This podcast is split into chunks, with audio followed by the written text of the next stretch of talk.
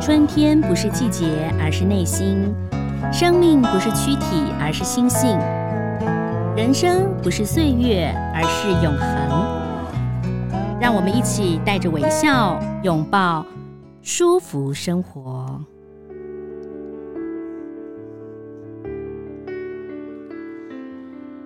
嗨，各位朋友，大家好，我是赵婷，欢迎收听《舒服生活》。在节目一开始呢，要提醒大家喽，二零二二年国际舒适文化节即将在五月六号到五月九号展开啊，是由人间福报所主办的啊。那在里头的内容呢也很丰富啊，呃。整个有活动呢，有八大的主题区，所以呢，也希望所有的朋友呢，可以一起到世贸共襄盛举。好，今天呢，这个很开心哦，在节目当中呢，我们要约邀请到一位我个人非常非常佩服的一位，嗯，应该怎么讲，全方位文青。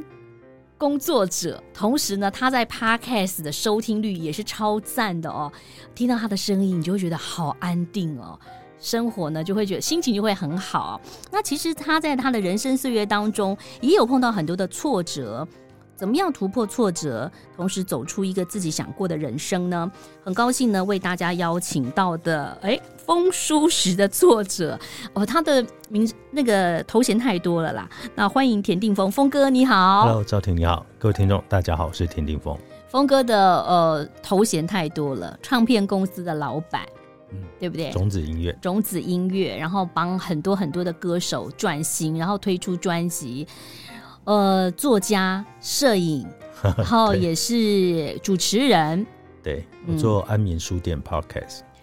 安眠哎书店很好 听，而且你介绍很多好看的书。对啊，每天介绍一本书，因为现在的人没有什么时间去读书嘛。嗯但是我觉得知识的吸收其实对现在人来讲是很重要的。嗯，那我们每一天呢，手机里面有很多那种碎片式的讯息，对，那这些讯息呢，你无法去做筛选，哦有用没用你也不知道嗯。但是呢，我觉得有很多的作者呢，他写出的好书其实是可以提供我们人生一个方向。嗯那所以呢，我就在这很多的书里面去介绍，每天介绍一本，但我自己呢就必须要去读到这些书，所以所以我一年我要读三百六十五本书。这么多书哎、对而且不是每周哎、那我们我们以前我自己的节目是每天每周两本，所以基本上我就是落后你每周落后五本哎、 可是你有没有发现，其实它可以帮助我们阅读对，就是说怎么样我都得把时间腾出来，好好把一本书读完，嗯，我们才能够去念给大家听，介绍给大家。但有时候碰到的一些书，你看到第第几前几页，你就大概知道说啊，它大概就是这样的一个套路了。你还会介绍哦，吗？不会啊，其实我可能翻会译书你会介绍对不对？会，我虽然收到很多出版社的书，但是呢，我并不保证我一定会帮他做介绍，嗯我会看那个书的内容。那因为有的书，我觉得其实我自己如果都没有很认同，我就嗯不会去读给大家听。嗯对，好，所以呢，这个除了订阅舒服生活之外，也别忘了订阅那个安眠书书店。店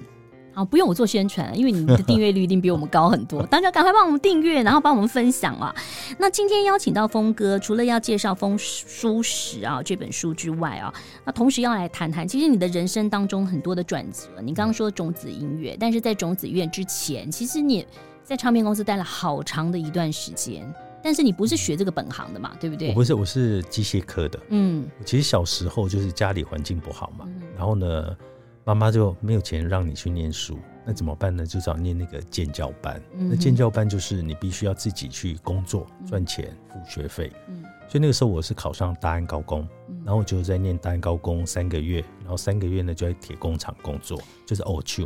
对，嗯我那个时候是黑手出身的，哦可是你看啊，你是机械科黑手出身，可是你的心里头，其实你真的是比较文青挂，你很感性。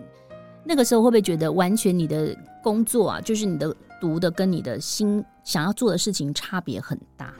其实我觉得每一个人人生这样子，你有没有能力去转变你的人生，嗯其实完全在于你自己的意志。嗯嗯就是我那个时候在铁工厂工作的时候，给我最大的冲击是什么？最大的冲击就是，当我看到我的学长，嗯他因为工作，他一个手被当场断掉，就在我的眼前、嗯被那个切割器切断，嗯对我来讲，那是一个很震撼的事情，嗯就是很触目惊心，嗯怎么会怎么会这样？嗯然后又过没有多久，我有一个同学，他的两个拇指，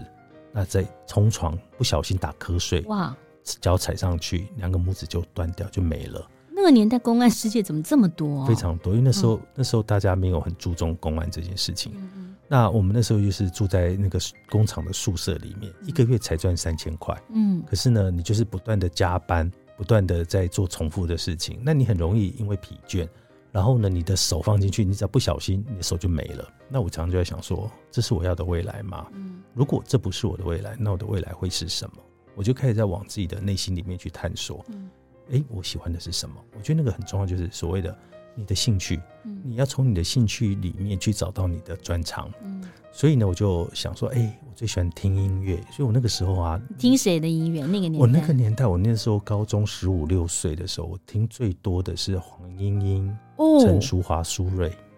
就是在那个年代。天使之恋，对啊，我们是同一个年代的，哒哒哒哒哒美丽天使就是你， 对就我之类的。对对对，所以我就是那个年代的。所以哦呢，在那个时候呢，我就会把那个三千块一个月三千块去把钱存起来，嗯，存起来呢去买卡带。那卡带呢买回来就听，听完之后我就开始写，哎、这个专辑我的感觉是什么？哦，比如说啊，林慧萍出了一张专辑，哎、这张专辑呢跟上一张有什么不一样？就自己很 gay 搞，你知道吗？自以为自己好像是乐评人，乐评，人呢？对，就开始写写写，哎、嗯没有想到我写很多的这些累积，成为我日后进唱片公司的敲门砖。我以前也好想上进唱片公司，但是真的没有机会。嗯我其实是毛遂自荐诶、我我、哦我在当兵以前，我其实做很多工作，我去当过保险推销员， 哦，我去那个三温暖里面折过毛 巾，然后对我想折毛巾，对，就折毛巾，就客人来就要折毛巾给所以他那种。你家现在应该很干净，对不对？你就练哎 练就一手好功夫，哦，原来我的洁癖是那个时候 养对成的，对嗯对对对，对，所以我就什么都做。可是呢，我没有放弃，我没有放弃，说我心里有一个音乐梦这件事情。嗯虽然我的我妈妈常跟我讲说，你不要每天胡思乱想，不可能。嗯我的同学也说你不要做白日梦，嗯可是呢，我就还是偷偷在做，我就每天打开那个报纸，然后还有那个小小广告，嗯然后就是有个那个杂志社，我也没听过，他就说征那个采访编辑，哦，然后呢，诶，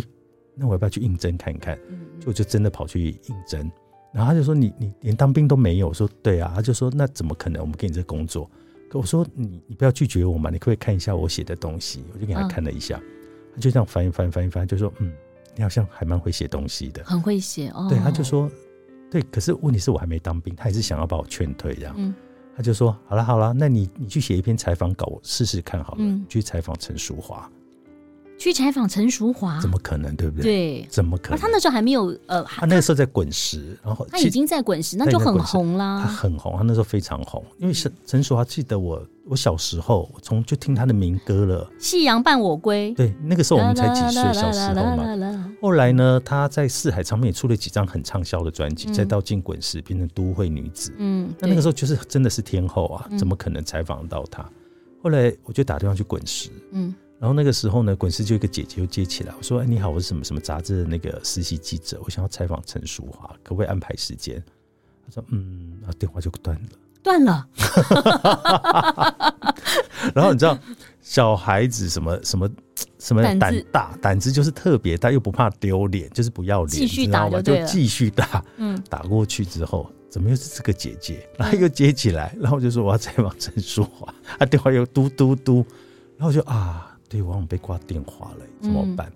然后呢，想说，嗯，不行，如果啊我没有把握这个机会，我可能以后没有机会。嗯所以呢，我就去那个当时的中华体育馆小巨蛋的对面。嗯那时候演唱会都在那边办，后来烧掉了。然后我就去那边呢做什么呢？因为他们演唱会要彩排嘛，等陈淑华对，因为那个时候快乐天堂演唱哦会，哦哦，嗯，那他们所有歌手都会都会在带，都会会在嘛嗯，如果彩排混得进去的话，是不是有机会？对，怎么可能混得进去我？跟你讲，真的混得进去，门口根本没有人，那个年那个年是代不是没有保全，哇，没有保全， 对，所以我就混进去了。我就看到哇，有周华健，哇，有赵传，有潘越云，那个在一个小角落里那，就快乐天堂嘛。对，那嗯陈爽就躲在一个小角落里，嗯我就像捏手捏脚过去，我很怕被抓到赶出去的、啊。那我就走过去，我就说：“哎、淑华姐，我可不可以跟你聊一下？我只要跟你聊十五分钟就好。嗯嗯就她很亲切，就跟我聊聊，一聊聊两个多小时啊，聊的聊得很尽兴。为什么呢？我就是有准备，有备而来啊。因为那个时候，当我们要去了解一个人，没有像现在有电脑，我可以 Google，没有。对，哎、以前真的没有哎、现在现在有 Google 了，老师有时候看到那个文章，都发现所有同学写都一样。所以呢，我就去你了准备，我去图书馆，我就把那几年有关陈述的新闻都把报章杂印志印下来，嗯回家嗯开始做功课。你好认真那哦。他就觉得说，哇，你怎么年纪这么小？那时候嗯我才十九岁嗯啊，你这么小怎么会这么了解我？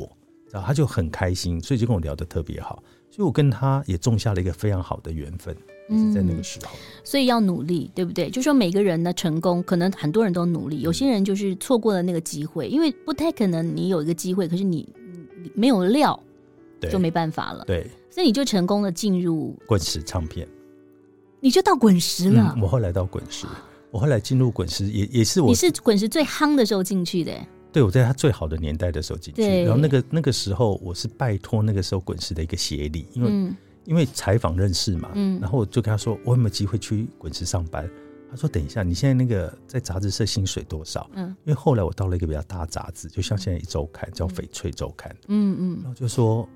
有五万块，很多吧？那个年代对，哎，因为我还拉广告，特别哦爱钱。那那个年代是不是还好还有什么青春快递杂志？对对就是对那个对对年代，那因为那年代我特别爱钱，因为我知道钱很你要重赚钱，嗯，对，因为我们家很穷嘛，嗯所以我我就知道要努力去赚钱，所以我就跟我社长讲说，我还要拉广告抽佣金，嗯所以我一个月有五万块以上的薪水，所以就我他就一听他就嗯，他就跟我摇摇头，嗯他说你知道吗？你记得我们滚石多少钱？我说不知道，我说我可以不用那么多啊，他嗯，说不是没有那么多，是是很少，是很少，一万四千块，一万四千块一，万四，哇。如果是你，你会不会去？五万变一万四哦，其实我的人生当中也是有两三个地方的决定。我现在跳回来想的话，我应该要去钱少但有机会的地方。所以你选择跟我不一样，嗯，对你去了，我去了，嗯我当下不到三十秒就说我要。嗯，那那虽然之后我要面临到说怎么办，到月底没有钱吃饭，你还是可以帮杂志社拉广 告没有我不敢，那时候兼差不行。哦，那时候不行，对，然后呢，我就去买维力炸酱面，嗯，把它扒两半，嗯然后呢，中午吃一半，晚上吃一半。真的很辛苦哎、但是有收获。我知道后来峰哥还有到滚巨石嘛，呃，对，巨石那个就是因为我去了滚石之后，后来呢，点将来挖角。那我在滚石其实短短两年的时间，嗯嗯，整个唱片业的人都知道我，嗯因为那个时候我就特别拼命嘛，很多的平面宣，我那时候做的是平面宣传嗯，他就是把稿子请快递去送给各报社，嗯我不是，我是自己跑去报社，哦，自己去送给这些大牌记者。那我印象很深刻，嗯这些大牌记者就是那种看到你，他就悄悄做出好，那你可以走了，对，因为那个时候就电视台跟报社就是真的就是对，没有人有时间跟你废话去理你。对，但是呢，我那时候想说，没关系啊，那我就每天来，你总有一天你会看我吧。嗯，嗯所以我真的觉得我脸皮那个时候很厚，现在呢？现在呢？现在变好薄 哦，现在请人家帮个忙我都讲不出口。对，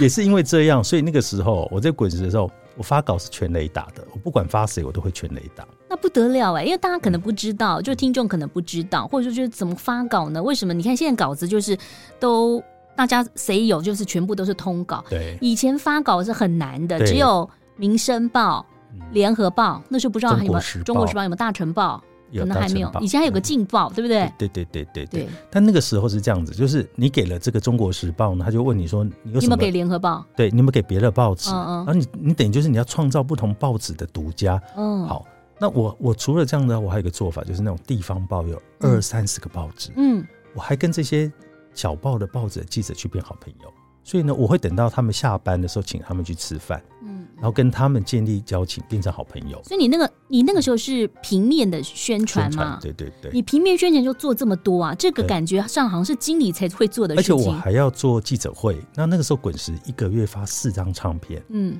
等于是一个月我有四张唱片要宣传， 我要办四场记者会，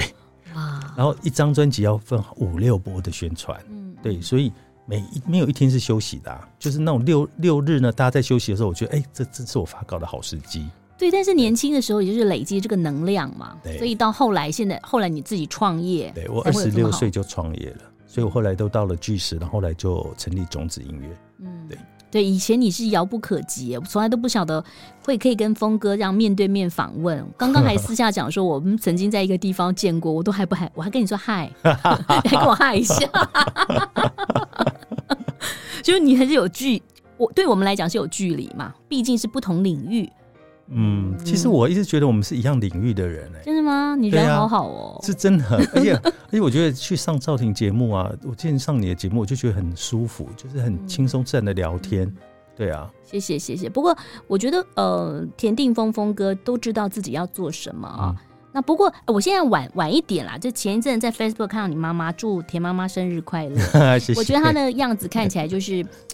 她看不出来就是平以前受过很多的苦哎、 哦，他受过很多伤害对，他对，他被我父亲家暴，嗯嗯，哎然后我也是被我父亲家暴，所以我才有一本书里面在写我们家暴的故事。对，所以我对觉得他就是有你这个儿子真的是很幸福哈，嗯苦尽甘来。我觉得有时候人要懂得感恩了，就是是，虽然那很多事情都是伤痕啦，好像你叫他要平复很难，但是总是会慢慢的用一个另外一个方式转换但。是我们可以把伤痕变成祝福啊。那嗯怎么样把伤痕变成祝福？那也是我人生的一个很重要的功课。嗯我其实跟我的父亲，其实小时候他们就离婚嘛，嗯，然后因为我都是被打到快死掉这样子嗯。那我妈妈他是喝酒就打人吗？不不是哎、欸，她是只要回家就打人，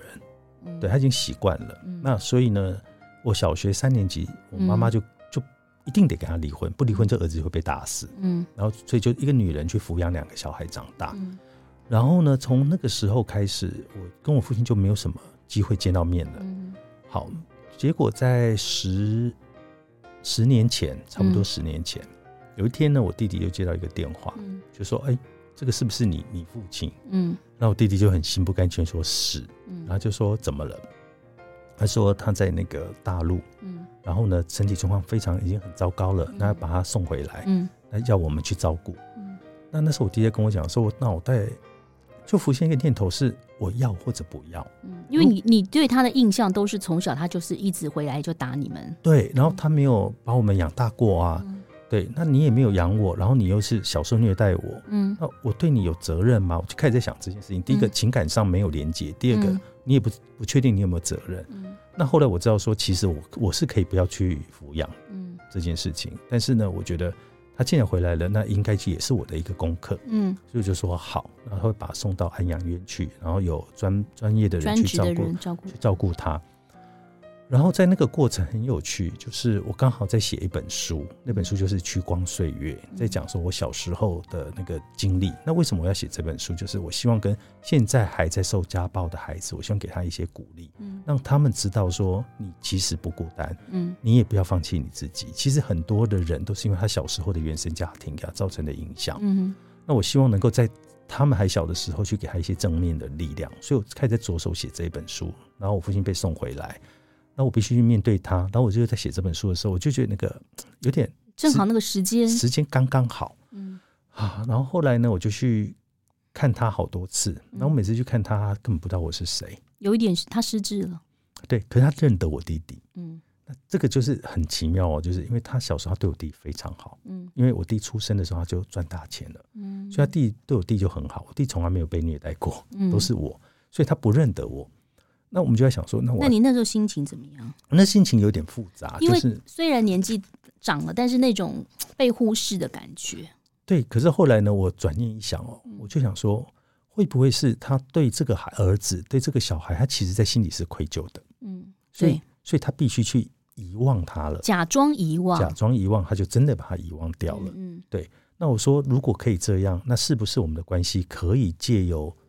这样子，这现在的这个状况跟这一本书去和解？嗯后来一直到前几年他，他走了，其实我心里坦白说，我有一种那个大石头放下的感觉。嗯然后呢，我也知道说，很多人都会问我说：“哎，那你恨他吗？”就看那本书，他说：“你应该会很恨他吧？”我说：“坦白说，真的没有。嗯但是呢，你问我有没有很深的爱啊，这些拥抱什么？我说其实我也真的没有。”嗯，我觉得人是这样，就是你也不要去，呃，我我妈妈问我说，你为什么还愿意去做这件事情？那我妈妈其实心里还是有一点恨在里面。我就跟她说，如果我们有能力去帮助外面需要帮助的人，那为什么不能帮助他？嗯对，其实我是抱着一个这样的想法，所以我愿意去承担这个责任。但是那那都那个一定不是基于所谓的父子之间的感情或者爱啦。但你们觉得这样子比较人生比较没有遗憾？对，所以我也觉得没有遗憾，所以我觉得这个关系的和解也是放下我心里面可能我从原生家庭的那个伤痕，嗯所以就是为什么刚刚讲说，我可以把伤痕转变成祝福，嗯，我觉得那个是一个很好的 ending。因为我常常看峰哥的 Facebook，大家可以订阅一下。我不知道平常大家都可以看嘛，开放嗯可以，嗯啊，对不对就是看到你的文章啊，或看到你的这个照片，都觉得哇，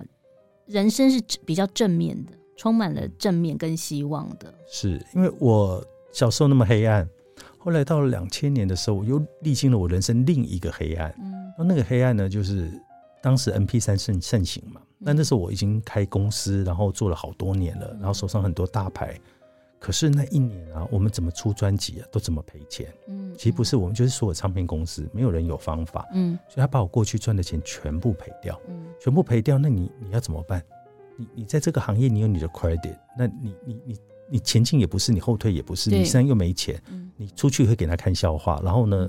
我就想说，那我可不可以去做别的产业？所以才会流浪到大陆去。嗯所以那个时候真的是一无所有。嗯，嗯，对，然后呢，那个时候我的痛苦其实又不亚于我的童年。嗯我每一天要吃到六到七颗安眠药、欸嗯，所以你你就是有一种心理上的潜意识，你你想要放弃。年轻的时候很多事情都可以冲，到了一个一定的这个呃程度的话，其实真的，就算你跟人家讲你的苦，人家有时候也不相信，就说啊怎么会啦？对你对不会啦，对你很好啦对对对，拜托，不然就是有些人很喜欢讲一些酸的话，我最讨厌听的一句话就是。哎呀，我们这个小庙怎么容下你这个大佛啊？ 是不是很多人会这样子讲？是，那嗯其实我觉得人你要让他去做到同理心这件事情，其实是需要练习的啦。包括我们自己也常常在练习。那为什么我会愿意去做这样的练习，跟回来关照自己的自信？我觉得那个东西就是因为你经历过黑暗，所以你知道光的方向在哪里。嗯所以你会回过头来，即使你现在在黑暗里，你都会不害怕。是，对，那是因为我走过那一段那一段历程，所嗯以当很多人说，那你现在还很害怕说你会再走回以前这样的一条路吗？我说其实也不会，因为我现在其实很清楚你自己在做的事情是什么。嗯然后那个时候是因为你不懂，你不知道怎么继续向前，嗯所以你只能好像应该要放弃。所以你在那个徘徊的过程中，你找不到智慧。那人是这样，当你的心定了、静了，你其实就会有智慧。真的，对心要定要静才会有智慧。对还有有时候多鸡婆一点，像我很常常的，就是朋友，就是我不知道有些朋友不经意的说他他很烦呐、他想要什么什么，然后我都很热情嘛，嗯对我，说怎么啦，要不要出来吃饭？那我另外一个朋友跟我说，他可能只是抱怨而已，那是他的习惯，嗯你不用那么。他其实只是这样子而已，但我宁愿就是多做一点点，是所以我觉得有时候我们多一句话或多做一点点，可能可以帮助很多的朋友。其实是哎、嗯，嗯就是像比如说，刚赵婷讲说，我脸书上面会有一些比较正能量，可是呢，那些正能量其实是发自我自己内心的想法啦。嗯就是说我其实也在鼓励我自己，就是说，比如我遇到了这个事情的时候，我怎么看待这件事情？嗯嗯那更多的时候是别人给我的回馈，他会告诉我说。诶，因为我看到你这句话，我本来已经遇到了一个什么样的状况，那我开始学会去转念，嗯那我就觉得哇，原来我们可以去帮助到别人，原原来我们可以影响别人，嗯那就是最大的功德啊。对对啊，好，峰哥出了好多的书籍，刚刚讲到除了有自传型的书籍之外，我我觉得我很喜欢的就是你的摄影集啊，啊，摄影摄师集啊，我们之前也有呃有机会访问过。但是呢，在这两三年最夯的就是风书 十哈，因为从风书十一到现在风书十二啊，到后来连接了好多。呃，很棒很棒的事情哦，是比如说你有做电商嘛，嗯然后你也认识了很多这个做舒适的店家，是是，好像呃，你的人生又另外一个地方开阔了，又是不同的一个局面了，跟景色了哈。是因为素食饮食是我二十多年，这二十多年我都是一个素食者。哦，你你你已经二十多年了，二十二嗯年。我其实是从我那个人生最黑暗的时候开始吃素食，许愿吗？没有哎、我其实没有发愿，我只是嗯跟着那时候我遇到了一个师傅在青海，嗯我去他的寺庙，哦，对你好像跟我说过，对，那我嗯就是跟着他吃，然后就嗯发现哎、我身体慢慢调调回来调了，回来了，精神开始变好了，所以嗯我就一路吃素食到现在。嗯那所以呢，我想要把我曾经经历过，我觉得它的好去推荐给大家。嗯那刚好现在是一个很好的时机，就是因为以前我们吃素的人很辛苦，对，你就是只能去吃素的什么红烧面、嗯水饺，嗯没了对。哦，自助餐就是这样我子。们之前呢、因为我是念佛光大学研究所嘛，我们对那时候到到，因为老师所所长说，你一定要有一个就是要出去旅行，你才能，因为是艺术所，你要感受。对我们到大陆去哦，我们就说我们吃素，有一些师傅他就帮我们里头加了大蒜什么的，哎啊，对对对对，他们不晓得我我一开始吃素也有韭菜也不行我也欸遇过这个问题。那韭个菜也时不候行我在大陆的时候，嗯，他给 给我牛肉汤，呃，但是素食跟蔬食是不一其样的，实是不一样的。嗯嗯对，嗯素食其实是比较严格的，对就是说什么锅子你可能不能碰过荤的啦，对然后对一对一定要换一个新的锅子才能炒菜。嗯那我我其实没有那个界限，因为我觉得我想要推广素食，就是第一个环保，嗯第二个健康，然后第三个不杀生。嗯好，如果我们坚持这三个原则，其实你也不要强迫自己说。我明天就吃素，嗯其实那是一个很辛苦的过程。嗯你不如告诉自己说，我从一个礼拜吃一天素，对这个地球就有很有贡献了。嗯你可以从这里开始，用渐进式的饮食去做，就是不要去强迫自己。那嗯所以呢，我的素食的那个 range 其实比较宽。哦那现在有很多的年轻人因为投入了这个产业，嗯开始做了很棒的素食餐厅。嗯所以呢，我就建立了一个标准，叫呃“风舒食评鉴指南”。嗯，就像米其林指南是一样的。那我们去年呢，就把这样子的一个评鉴呢，做了一个很完整的公开，在你没有评鉴之嗯前做这个指南，没有人做过吗？没有人说全世界没有，舒适是第一第一个，我们是第一个做的。嗯嗯，对，所以我们这样在做这个评鉴的时候，新闻在报道的时候就说，现在只要新闻只要讲到舒适，他就会把这个评鉴指南拿出来去去做一个一个参考。嗯，那我觉得这样就很好，这样就是它变成有一个高度在那边，对然后呢，很多的餐厅业者他也很 appreciate 你说啊，你来做这个来鼓励我们，嗯他们也会让他们更努力，想要争取明年他也可以摘星嗯这样子的一个动力。嗯然后再来就是最重要，最重要就是让不吃素的人嗯他可以看这份指南去吃，他不会踩到雷，对，因为很多的荤食者他。为什么不愿意去尝试素？甚至他一听到素，他眉头都皱起来他了。怕会有一种豆类的味道。对有时候你走到一个自助餐店门口，你就知道它就是素对，食。所以就是当他只要去过一次，嗯他经验不好的时候，他就是一个负面影响。所以你要花很多力气去改变他。嗯可是我就在想说，如果你可以跟着这上面去吃，我保证你一定会舒适完全改观。嗯，对，所以这你你所也以《风舒适二》呢，里面呢每个餐厅我就花很多的篇幅去介绍，像这个餐厅到底为什么我们推荐它。那里面呢，我们其实这次是找了三十八个专业的评审，嗯说有一些名人、有一些明星、有一些美食家，嗯大家一起吃吃完之后，用很严格的方式去讨论，从两百多家去筛选。嗯对，跟第一集不太一样哈。嗯风书食的第一集就是介绍一些些的餐厅，对不对？但是对我觉得你第二个风书十二，你有更多的一些想法，就是有一些他的餐厅、他的心情、他的想法，他怎么对做。然后我们呃，你刚刚讲到了环保救地球，是就是呃吃蔬食，其实呃我们也可以尽我们一份力量。你看这些年当中，今年呢、2二零二二年突然天气好冷哦，对啊那，地球的变化很大对哦，，然就后是。温室效应嘛。对，可是我们想说，我们又不是什么政治人物，我们没办法，也不是总统，不能去开什么高峰会，嗯但是我们可以从我们身身边做起。对，嗯像气象博士啊，嗯他前几个月才嗯从那个欧欧洲的气候峰会回来，嗯那这一次他们呢，这个气候峰会上面做成一个很重要的一个结论，就是一百多个国家去签署一份协议，嗯就是把甲烷要把它降下来。甲烷，嗯，对，那甲烷是什么呢？甲烷就是牛它放的屁，屁那个就是甲烷。 对那个 对那个对地球的伤害是非常大的。 对，对，呃，可是大家嗯没有重视到哦。但是说实在，我这个是一个供需啊。如果说你少吃肉，然后多吃蔬食，肉类的供给量变少了，基本上我们的牛只就不会那么多嘛。那对有的是对放养，但有的是真的就是为了为了人类吃。其实畜牧业对地球是最大的破坏。嗯，有时候你看到亚马逊为什么森林大火，嗯澳洲澳洲森林大火，到处在森林大火，嗯那个都是畜牧业，它为了要争取更多的土地来种植牧草，去养这些动物，供给人们吃。嗯那其实人不需要那么多吃那么多的动物，是百分之七十的土地都给了畜牧业了。嗯那这个其实是一个地球一个最大的危机，所以为什么我们的那个温室效应会越来越严重？嗯所以我们根本解决方法应该要从畜牧业去处理。是对，因为你知道，像比如说我们知道坐飞机，嗯我们坐汽车，我们骑车，那些排氧排放的二氧化碳，它远远低于畜牧业，真的啊对对地球的破坏哦，是。所以这个真的要好好的这个宣传这样的一个事情，对不对？对这个很重要。是呃，在这本《风书十二》当中，有你介绍了两百道颠覆味觉的美味蔬食 哈，可以帮我们介绍几道好不好？但还有就是，很多人吃蔬食就怕说价位高，是嗯我我有去过几家哈，就是很棒很棒的素食餐厅，它其实价位不比于一般这样子五星级的饭店呢、其实我们我们这样讲哦，就是说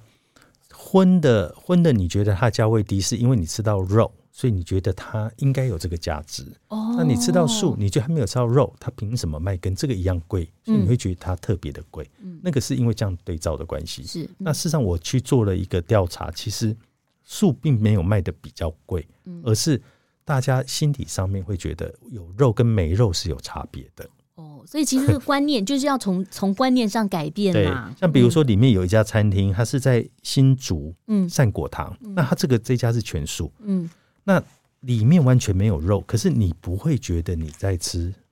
素素，哦，那这个很重，这个很重要啊。比如说它里面有一个。哦，这个我我一定要特别的来讲一下，它非常非常好吃的是它的那个花干微面，嗯，它有一个煸过的那个野菇跟花干，嗯，然后呢再去提味，把那个面条啊再去把它味道再提出来。当我吃到这一这一道餐的时候，觉得这个微面的时候好好吃，那是我吃过最好吃的面。微面呢？对，这个哦微面非常非常好吃。然后它连处理那个笋子、鲜笋、嗯雪菜鲜笋，那听起来好像很普通，可是它的笋是只采当季的笋，那个笋吃起来的甜味就像你在吃的雪梨的甜度，然后那个脆度，哇，梨的甜度哎，所以你对吃下去，你就会说到底是梨还是其实它是笋，对对对对，你就会觉得很很惊喜。那好，那你说这样子这么用心，然后这么好的食材的一道菜，嗯那如果你拿去跟一般的馆子的一个炒随便炒一个笋子来去做比较，那当然你会觉得它比较贵嘛。嗯，所以就是说，其实你要去看第一个你的食材本身，然后第二个这个餐厅它的技术火候，它可以到是不是符合你心里的 CP 值？嗯，否则我不会觉得我不会觉得吃素比较贵了。而且它其实我我想，既然是这种蔬食或素食的餐嗯厅，它取得的这个。食物的来源可能也有很严格的把关，比如说对它可能是小农，或者是对说对对有那对个产销履历的，对你起码知道说，哎、这个是哪个农夫种的，对然后你的对 QR code 可以扫一下对哈，它这其实有很多的餐厅啊，他们强调什么？你知道，嗯很强调要用在地食材。嗯像我们这次里面有一家叫做猫居，嗯它是在普里，嗯然后它其实是一个很小很小的餐厅。然后我们去吃的时候，其实我我没有我没有太多的预期，嗯可当那个老板把那个面拿出来的时候，我吓一跳，嗯它上面的这些 那个面上面还有巴拉，还有玉米，有一些所以哎奇怪怎么那么特别，他把这个这样放在一起，嗯然后呢，老板说这个面条的是红茶面，嗯那这个红茶面的红茶呢，是他们自己当地栽种的茶叶的红茶去做成的面条。那更特别的是，我拿到那个面的时候，它是没有汤的。那老板后来才把那个汤拿过来，那汤再把它淋上去，那个汤是红茶汤好特别、啊、红嗯茶汤面。非常非常好吃。当你这样子第一口进到入到口里的时候，你的喉咙是有淡淡的茶香，嗯然后你吃回甘， 对，真的回甘。 然后，然后那个面呢，你就会觉得很清爽，嗯吃起来呢，你那个层次又很分明。所以呢，我就跟那老板说：“哎，那老板，那请问你上面的这个蔬菜啊，是哪里来的？跟这个水果？”他说：“我们都是用每一季自己当地栽种的。”所以他是一个是很有理念，他又懂得创新。是，对所以呃，刚刚讲到大家要颠覆一些吃蔬食或吃素食的观念，嗯比如说一定是那种什么豆类。肉味很重的嗯啦，哈、那其实有很多很多的蔬食的餐厅，他们努力的在做，所以都可以在这个风蔬食对，二当中找到。是哇，这个听起来肚子真的是很饿，很饿哦 哈、嗯 呃，在地的食材是最好的，又是最新鲜的，对所以这都是要靠老板的巧思。那峰哥在这本书当中，其实也有汉堡啊，对不对？要有有西嗯式的，也在有这西式在的这里面还有印度料理。我们嗯这一次呢，总共有三家三颗星，只有三家，只有三家，只有三家。你们三最颗多星几颗星？三颗星，就是三家而已。米其林最高就是三颗。三颗，对，所以我们是比较米其林的标准去很严格的去做评选。嗯然后这三家呢，第一个它要有特别的技术门槛，就是它难以被复制，嗯哦，这个很重要。然后第二个就是它的空间环境是让你感觉到很舒服的。嗯然后第三个就是它的食材，嗯那这个是我们最重视的，就是口味上面的变化。对，对，然后呢，只有三家 拿到三颗星，呃，所以每一年会评鉴嘛。每一年都会评鉴。嗯对，哦，我知道现在很多人喜欢吃麻辣哈，那啊麻辣就是麻辣我我很我爱看那个风麻辣也是风麻辣风麻辣对对对哦，麻辣做素其实也好吃哈。对，但嗯是因为我们吃素的人比较少有机会吃到麻辣，比如说你们一般去吃麻辣锅，嗯它素的人其实不能吃啊，嗯那嗯，里面用的是牛油。对，对，嗯所以呢，为什么我会去做风麻辣的原因，是因为我自己很爱麻辣。嗯那所以呢，我们这次就是用了那个四川四川的两种花椒，嗯跟屏东的朝天椒，哦把它做成那种双椒的麻辣酱。嗯对，然后那个呢，不管你拿来炒菜啊、吃火锅啊，什么都很方便。嗯，对有人吃麻辣是有的喜欢麻，有的喜欢辣， 所以要看口味。 一想到麻辣锅，就觉得口水都掉下来了，因为很多的港星哈来到台湾都一定直奔麻辣锅。那你知道我们那个我们那个麻辣酱嗯其实就是宁记的，就是港星来都会去吃的那家台湾的第一家麻辣锅的创始店。哦对但是它它是素的，呃，对，他特别帮我们做素的，嗯对，因为它是荤的嘛。那嗯因为、因为我说我要做素的，我要去提供给吃素的人，嗯所以他就一直不断的在帮我们去做比例上的调整。嗯然后呢，我一试再试，其实我也试了很久，才试出我自己比较满意的口味。嗯然后第二个就是它，因为它没有用牛油，所以呢它就比较没有负担。它上面呢，我记得我们的胆固醇，我们的热量是很低的。我嗯们的嗯，热量是你吃一锅四个人啊，吃一锅，那个热量只有不到三百卡，那很低耶。很低。那我们要不要来一锅？外头正好加上我们的工作人员，正好四个人，我们来一锅。对，就是你可以放心的吃麻辣。嗯，嗯，好，这介绍这本书啊，那同时我觉得希望大家可以订呃峰哥的呃网站，你就可以了解好多的内是容。丰田，好，Mr. 丰田哦，呃，同时我其实真的很佩服你啦，就说在可能很多人会在青少年时间就就就可能走偏了，嗯，但你没有。就是你还是有，我觉得人还是会有一个自己的力量。你希望好，希望向善，所以只要人有许愿，希望自己越来越好，其实你就会越变越好。我觉得周边的人其实也很重要、嗯欸。其实你、你要给他鼓励跟信心，其实很重要的。嗯那那常常我们的社会会比较多的谴责跟责备。嗯那对于那些本来他的原生家庭就不好的一些孩子，嗯他很容易就放弃自己了。嗯所以呢，我们其实这个时候要多给他们一点鼓励啦。这个是嗯我自己过来人的一个看法。其实我以前脾气也不好，真的吗？真的真的，我以前脾气，在唱片公司的时候 的，呃，我觉得我从小好像脾气就没有很好。嗯，，对，我记得我那个时候念高职的时候，我当班长， 嗯然后每一班里面都会有那种坏坏分子，喜欢捣蛋的坏分子，然后他们都会坐在最后一排嘛。然后呢，我们以前有午休，我不知道现在还有没有午休。嗯，就现在有小学也有有啊，我中学有不知道，我女儿才念小学那他那个午休时间呢，还有纠察队要来打分数，哦，所以他一定要睡觉嘛。嗯嗯那我就那坏分子通常不会睡觉嘛，嗯他就会在那边闹，然后我就跟他说：“好，你先打分数来了，你们先趴一下啊，嗯等他走了你们再讲话没关系。嗯结果呢其实？你这样就会谈判了耶，啊，你你这样就等于跟他在谈了嘛，对呀你对还有找到方法那了，一那一定要这样子啊！啊嗯结果呢，他们就故意等那个那个纠察队一到在打分数的时候，他们反而讲得更大声。嗯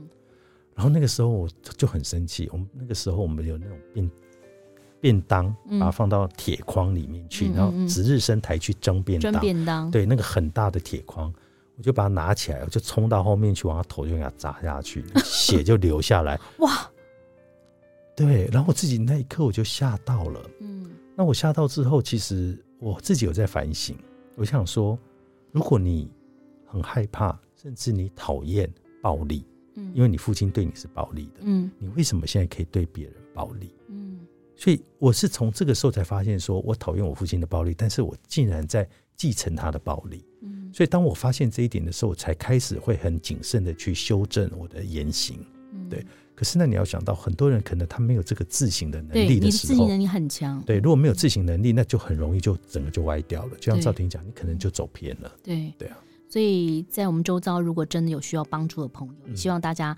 说一句话，对，你不要不要觉得说啊算了，但是你就帮他扶他一把，是，也是许未来十年以后，他会跟你说，就是因为你这句话或你做了一个动作，没我错，变得更好。是嗯，今天谢谢峰哥啊，来到我们的舒服生活，呃，节目非常非常的丰富，也希望所有听众朋友可以帮我们订阅，同时分享。还有呢，峰哥的安眠书书店房哦，安眠书店，安眠书好，店，也希望大家可以收听。谢谢峰哥，谢谢谢谢。